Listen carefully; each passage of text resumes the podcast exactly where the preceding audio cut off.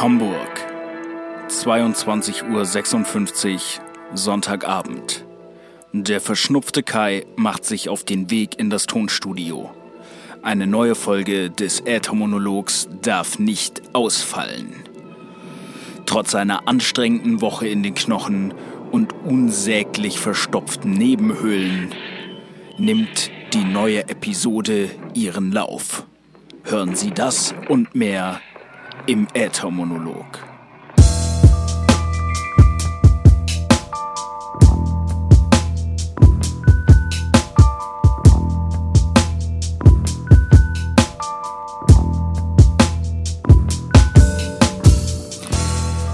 So, so, so. Moin, moin und hallo. Ich bin Kai und ihr hört den Äthermonolog. Das ist der Podcast, in dem ich davon berichte, was ich beim Musik machen und Musik produzieren lerne. Natürlich zeige ich euch ab und zu immer wieder in regelmäßig, unregelmäßigen Abständen was von der Musik, an der ich arbeite. Und ich hoffe, es hilft euch dabei, selbst produktiv und kreativ zu sein. Letzte Woche habe ich über Studio-Software mit Aufnahmefokus gesprochen. Und heute geht es um Software und auch Hardware mit Beatmaking oder Beatproduktionsfokus. Genauer möchte ich mich mit den Fragen beschäftigen, was brauche ich eigentlich, um Beats zu bauen und wo fange ich damit am besten an? Ready? Dann geht's los. Der Plan ist, äh, eine kleine Dreier-Serie zu machen. Wie gesagt, letztes Mal ging es um äh, Software mit dem Fokus Aufnahme, Mixen und Mastern sozusagen. Heute geht es dann um Software mit dem Fokus Beatproduktion oder irgendwie Songs produzieren. Und ähm, ja, Teil 3 wäre dann die Sektion Plugins und Effekte. Die kommt entweder nächste oder übernächste Woche dran. Ja, heute die Software mit Fokus Beatmaking, Beatproduktion, die sogenannten Sequencer. Das Thema hat insgesamt viele Namen, also manche nennen es Beatmaking, manche nennen es Beat Beatproduktion oder Beat. Manche Leute sagen Beats bauen, Beats basteln, Beats machen. Im Grunde genommen meint es alles dasselbe, nämlich elektronisch Musik zu produzieren. Wenn Leute von Beats sprechen, dann meistens im Hip-Hop-Kontext. Nicht nur, dass die Kopfhörer von Dre so heißen, sondern äh, ja, die Hip-Hop-Instrumentals in den Kreisen, in denen ich mich bewege, nennt man Beats. Und ähm, natürlich kann man aber auch andere Musik produzieren, also irgendwie EDM oder äh, Techno, Trance, Drum, Bass, was weiß ich. Es gibt ja so viele verschiedene Musikstile. Wahrscheinlich kann man sogar Akustikmusik äh, digital produzieren. Das ist überhaupt kein Problem. Aber was ich heute mache, ist, ich stelle euch verschiedene Varianten vor. Welche Software gibt's da? Ähm, in welcher Preisspanne bewegt die sich so? Für wen ist die vielleicht besonders geeignet? Und äh, zum Ende gebe ich euch noch ein paar Tipps, was ich so in meinen mittlerweile, oh, ich weiß gar nicht, 10, 15, wie viele Jahre, verdammt bin ich alt, ähm, was ich in den letzten Jahren so gelernt habe. Und äh, ja, wollte euch ein paar von den, von den Tipps mit auf den Weg geben. Vielleicht spart ihr dabei dann am Ende ein bisschen Geld oder ein bisschen Zeit. Wie auch immer, kommen wir zum Thema.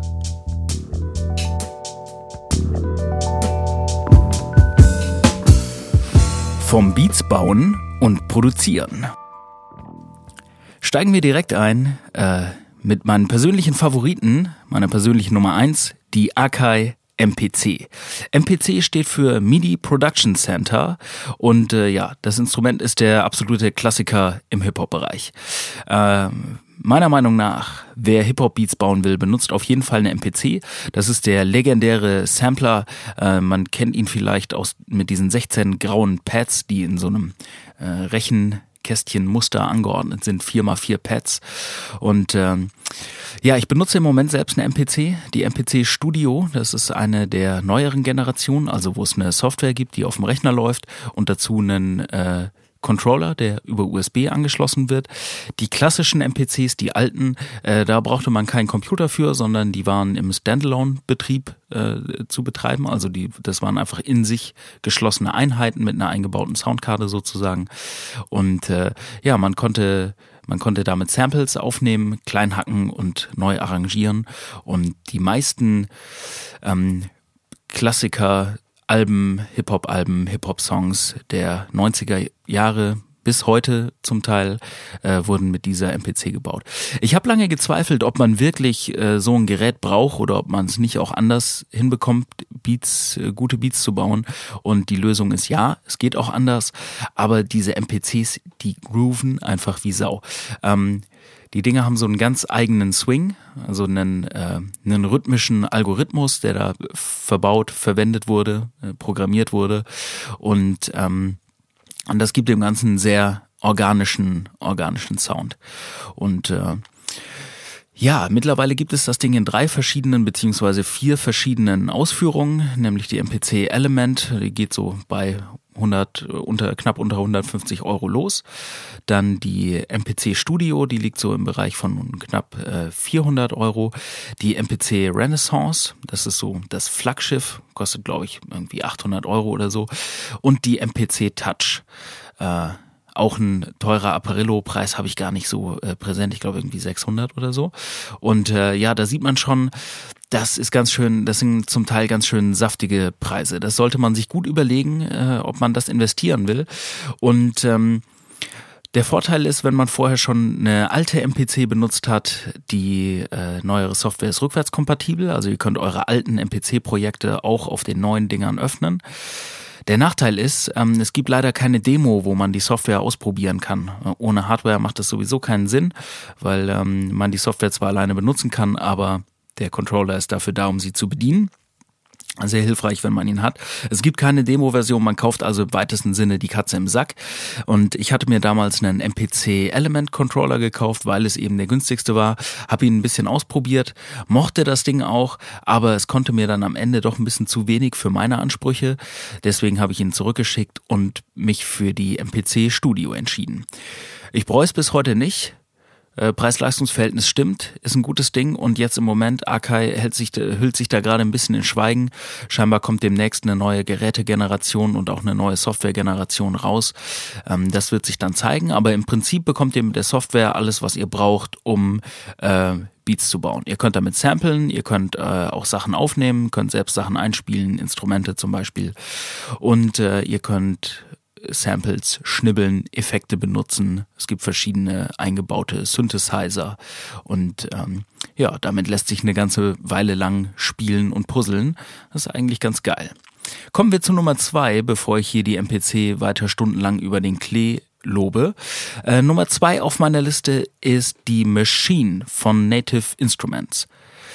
Absolut auf Augenhöhe mit der MPC. Es ist ein äh, Controller, sieht sehr schick aus, ähm, ist sehr leicht zu erkennen an den, an den bunten Pads. Die Pads können unterschiedlich farbig leuchten und ähm, das ist jetzt nicht das Killer-Feature, aber daran kann man das Ding meistens sehr gut wiedererkennen. Wenn man irgendjemanden sieht, der so eine äh, 4x4 Knöpfe Matrix vor sich hat, die in verschiedenen Farben blinkt, ist die Wahrscheinlichkeit sehr groß, dass es sich dabei um eine Native Instruments Machine handelt.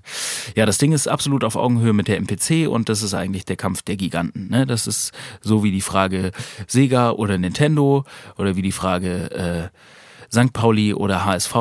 Ähm, man kann sich wahrscheinlich drüber streiten, ne? wird es Native Instruments oder Akai. Geschmäcker sind verschieden, aber ähm, Software- und Hardware-mäßig absolut auf Augenhöhe. Man kann einen Haufen damit machen. Jede Partei äh, erklärt der anderen, dass man aber mit irgendwie der MPC viel mehr machen kann als mit der Maschine. Und da kommen die Maschinen-Leute und sagen, nein, äh, mit der Maschine kann man viel mehr machen als mit der MPC. Ja, und so geht das den ganzen Tag hin und her. Und äh, damit ihr euch selbst einen Eindruck machen könnt, ich pack mal einen äh, Link in die Beschreibung. Das ist ein ungefähr zwei Stunden langes Interview äh, aus der Red Bull Academy und da sind ein paar knaller Produzenten am Start, wie zum Beispiel Ninth Wonder, Just Blaze, Crisis und die äh, sprechen über Beats machen und äh, die äh, Native Instrument Machine. Die haben da jeder einer rumstehen, benutzen die auch größtenteils, zumindest macht es den Anschein und äh, erzählen ein bisschen darüber, welche Erfahrungen sie mit den Geräten gemacht haben oder wie sie generell Beats bauen. Fand ich ich sehr inspirierend. Ich verlinke das mal hier. Die Maschinen gibt es auch in drei verschiedenen Größen, glaube ich, nämlich irgendwie so äh, klein, mittel und groß. und äh, geht, glaube ich, bei 300 Euro los und dann auch so bis, bis 6, 7, 800, weiß ich nicht. Teure Geräte, die sind dafür gut verarbeitet, also es ist schon, es ist sein Geld wert, aber man sollte sich vorher überlegen, ob man direkt so viel investieren möchte. Ja, was die beiden Dinger gemeinsam haben, Machine und MPC, ähm, es ist in beiden Fällen ein Paket aus Hardware und Software, das genau aufeinander abgestimmt ist. Die Dinger sind dafür ausgelegt, dass ihr die Maus auch gerne mal beiseite lassen könnt und ähm, die Programme überwiegend von dem mitgelieferten Controller aus steuern könnt. Also ihr müsst nicht ständig die Finger von der Tastatur oder von den Knöpfen wegnehmen und irgendwie auf dem Trackpad oder mit der Maus rumfuhrwerken, um Knöpfe zu bedienen, sondern ihr könnt mit dem Controller einen Großteil der Software bedienen. Das ist ein ganz geiles Feature, besonders wenn man Live-Musik machen will. Und da, welch glanzvolle Überleitung, kämen wir zur dritten äh, Beat Production Software, nämlich Ableton Live. Ähm, in meinen Augen der Standard für viele Live-Performances, wenn ihr elektronische Musik macht, irgendwas EDM, Elektro, Drum, Bass, was auch immer, und ihr macht das live auf einer Bühne, dann ist äh, Ableton Live, wie es schon im Namen steckt, wahrscheinlich die richtige Lösung für euch. Ich glaube, die Marktabdeckung liegt um die um an bei 20 Prozent. Also Ableton ist schon äh, definitiv einer der großen fünf Brocken oder eigentlich der großen drei dominiert den Markt. Ist eine Firma aus Berlin, finde ich persönlich cool. Ich mag das, ähm, habe ich glaube ich beim letzten Mal auch bei Steinberg schon gesagt.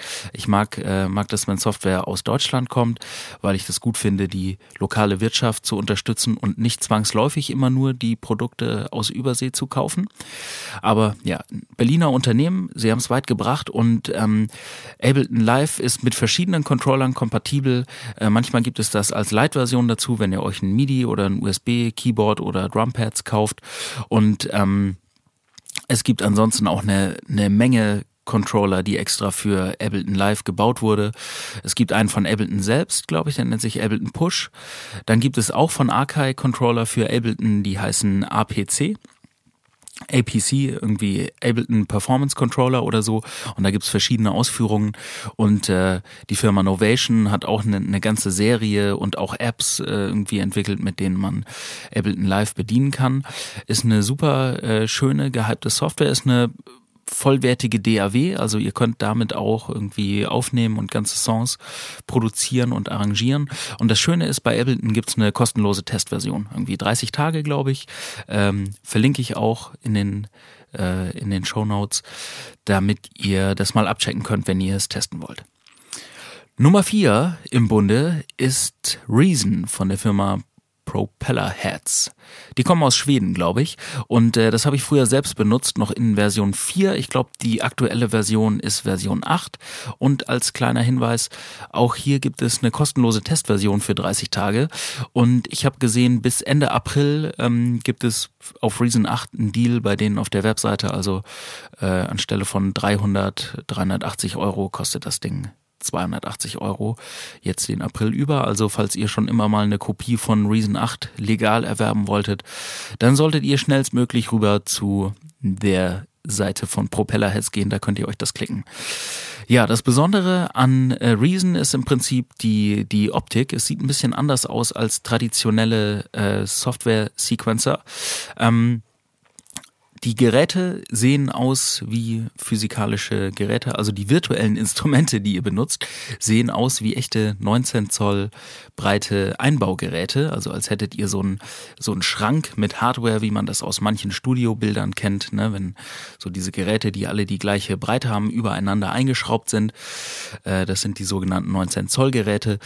Und Reason sieht eben so aus, als hätte man eine ganze Batterie von diesen Geräten. Man kann sich die dazu klicken und kann, wenn man man Tab drückt, die Rückseite der Geräte angucken und da tatsächlich per Maus äh, sozusagen die Kabel, äh, Kabel stecken und äh, sich die eigene Verkabelung der Geräte zurechtlegen. Ähm, das habe ich so bei noch keiner anderen Software gesehen. Man kann so zum Beispiel sehr äh, ja sehr gut greifbar machen. Ja, ich will jetzt, dass der äh, Sampler hier zum Beispiel erst in das Effektgerät läuft und dann soll das Effektgerät wieder noch in ein zweites und das geht dann erst ans Mischpult oder sowas.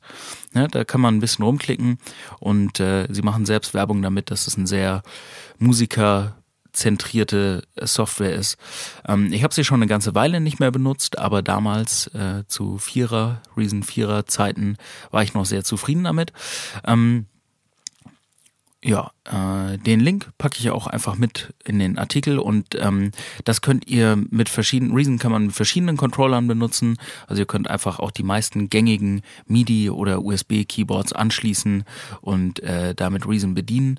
Soweit ich weiß, gibt es aber keinen speziell für Reason konstruierten Controller. Jo, und dann, last but not least, die Nummer 5. FL Studio früher bekannt als Fruity Loops, daher kommt das FL. Und ich weiß nicht, ob die ein Problem mit äh, den Kellogg's Fruit Loops bekommen haben oder warum sie den Namen geändert haben oder ob es zu sehr nach Frühstücksflocken geklungen hat. Ähm, es ist recht weit verbreitet. Man findet im Netz eine ganze Menge Tutorials dazu. Ich glaube, FL Studio ist ein bisschen günstiger als viele von den von den garstigen großen Dingern, so wie äh, Machine oder MPC. Und äh, ja, ist in meinen Augen eher eine Einsteigersoftware, habe ich auch früher ganz, ganz, ganz in grauer Vorzeit. Ich glaube, es war der erste, die erste Beatmaking-Software, die ich benutzt habe. Und ähm, ja, sie mausert sich, sie wird immer besser über die Jahre. Ich habe sie jetzt schon eine ganze Weile nicht mehr benutzt. Früher fand ich aber immer, dass Fruity Loops so einen eigenen, einen eigenen Sound hat, den man den man sehr leicht erkennen konnte. Die mitgelieferten Sounds waren irgendwie sehr, sehr typisch. Und äh, im Vergleich zu anderen Sequencern, finde ich, hat man rausgehört, wenn ein Beat mit Fruity Loops gebaut wurde. Ja, gibt's auf jeden Fall für Windows und äh, im Gegensatz zu allen Programmen, die ich vorher genannt habe, die für Windows und Mac funktionieren, ist Fruity Loops und Mac verträgt sich nicht ganz so gut. Da gibt es, glaube ich, inzwischen eine Beta oder ich weiß nicht, wie weit das schon vorangeschritten ist, aber sie sind auf jeden Fall primär auf Windows unterwegs.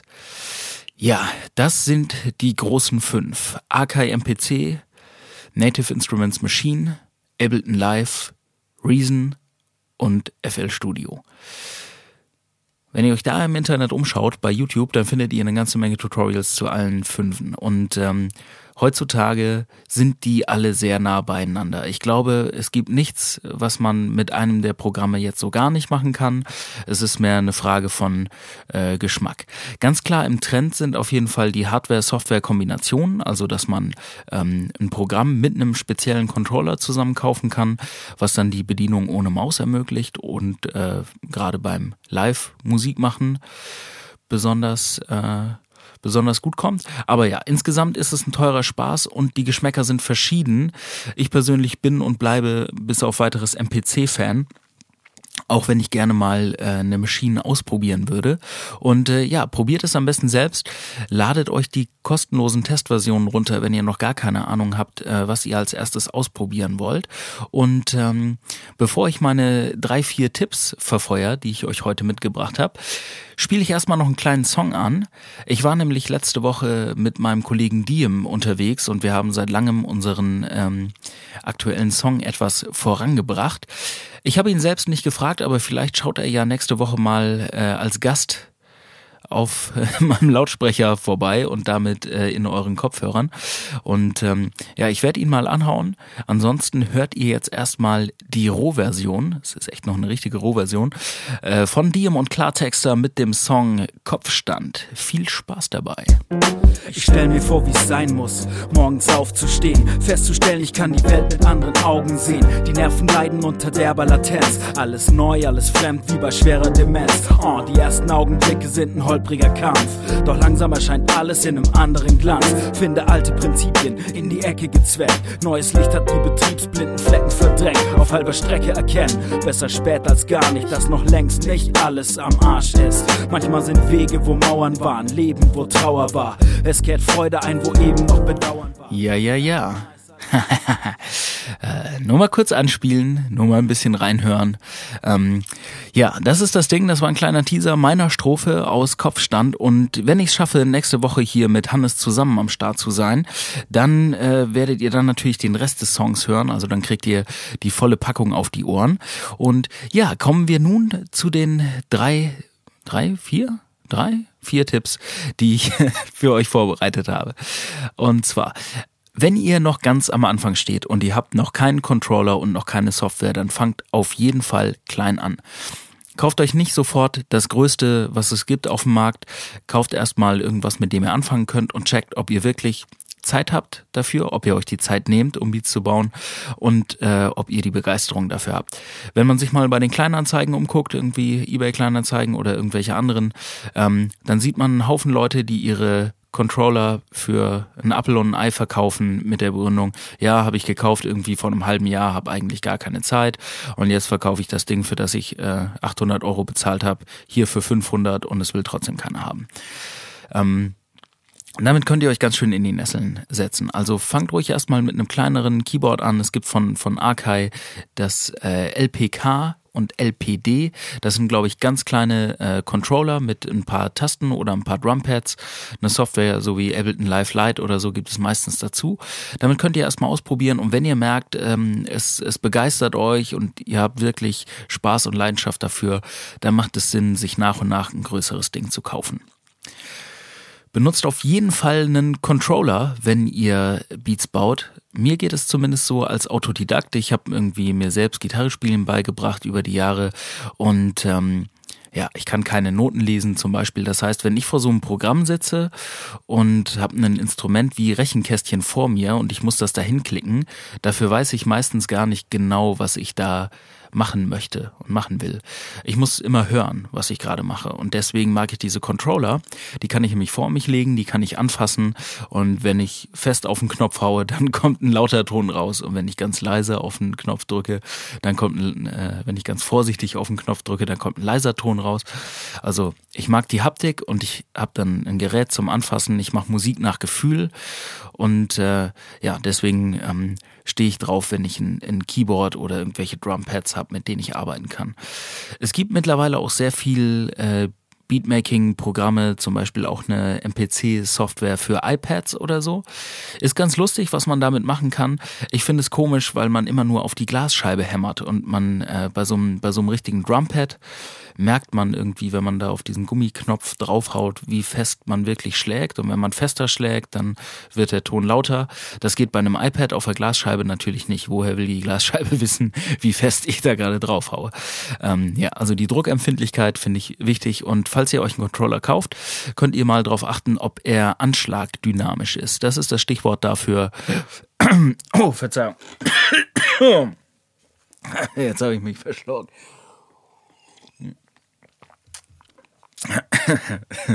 Sorry, ob das Ding anschlagdynamisch ist. Und äh, das heißt, wenn ihr fester auf den Knopf haut, dann wird der Ton eben lauter, das, was ich eben beschrieben habe. Tipp Nummer drei, wenn ihr mit Beat-Programmen arbeitet, ihr könnt mal versuchen, die Quantisierung auszuschalten. Quantisierung heißt, dass ähm, die Töne automatisch in so ein, äh, oder das, was ihr spielt, automatisch in so ein mathematisches Raster eingepasst wird. Also Viertel, Achtel, Sechzehntel, Zweiunddreißigstel, je nachdem, wie ihr es eingestellt habt. Und äh, was ich ganz gerne mache, ist die Quantisierung auszuschalten und zu versuchen, trotzdem möglichst präzise zu spielen. So bekomme ich es am Ende hin, dass äh, die, die Schlagzeuge oder die Instrumente ein bisschen organischer klingen. Weil wenn jetzt ein echter Schlagzeuger spielt, der klingt ja auch nicht wie eine Maschine. Selbst wenn er sehr gut ist, da ist immer so ganz minimale äh, Verschiebungen drin. Microtime äh, nennen das manche Musiker. Also es ist nicht daneben, sondern es ist noch im Toleranzbereich von passend sozusagen. Und äh, das gibt dem Ganzen aber viel mehr Groove und man hat das Gefühl, es wird dadurch organischer oder echter und nicht so mathematisch und steril. Und last but not least, Tipp Nummer vier Sampling. Ich liebe Sampling, ich bin ein riesengroßer Fan von Sampling. Es ist leider ein zweischneidiges Schwert, weil äh, Samplen heißt, man klaut die Performance anderer Leute und äh, es ist erstmal illegal. Wahrscheinlich merkt es niemand, wenn man sich irgendwo einen Ton raussampelt. Das ist zumindest meine Philosophie. Ich will euch jetzt nicht anstiften, hier das zu machen und dass ihr dann sagt, ja, aber der Kai hat gesagt, das kann man machen. Ähm, ich persönlich mache das und hoffe, mich erwischt niemand. Aber vielleicht mache ich irgendwann mal eine eigene Sendung zum Thema Sampling und dieser Problematik.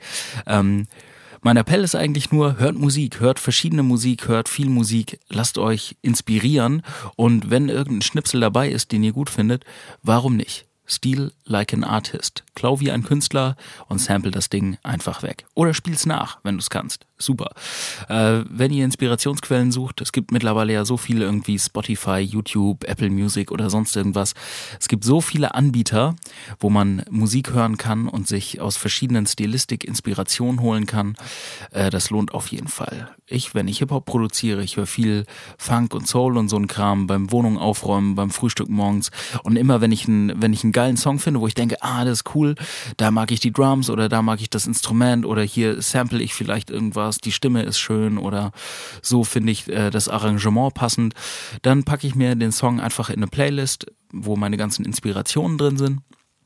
Und wenn ich dann Zeit habe und Lust habe, was zu produzieren, dann höre ich mir meine Inspirationsplaylist durch und gucke, was für mich dabei ist. Puh, okay, das war wieder eine ganze Menge Zeit und eine ganze Menge Input. Ich hoffe, es war was Nettes für euch dabei, was euch hilft, äh, in Zukunft selbst eigene Beats zu bauen.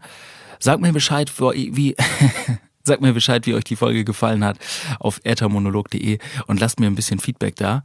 Natürlich freue ich mich, wenn ihr den Podcast abonniert in iTunes und mir eine Sternebewertung da lasst. Ansonsten folgt mir bei Twitter oder Google oder Facebook oder was auch immer. Ich sage erstmal herzlichen Dank fürs Zuhören und während hier leise die Outro-Musik hereinplätschert, wünsche ich euch allen einen guten Start in die neue Woche und am wichtigsten seid kreativ. Reingehauen. Peace.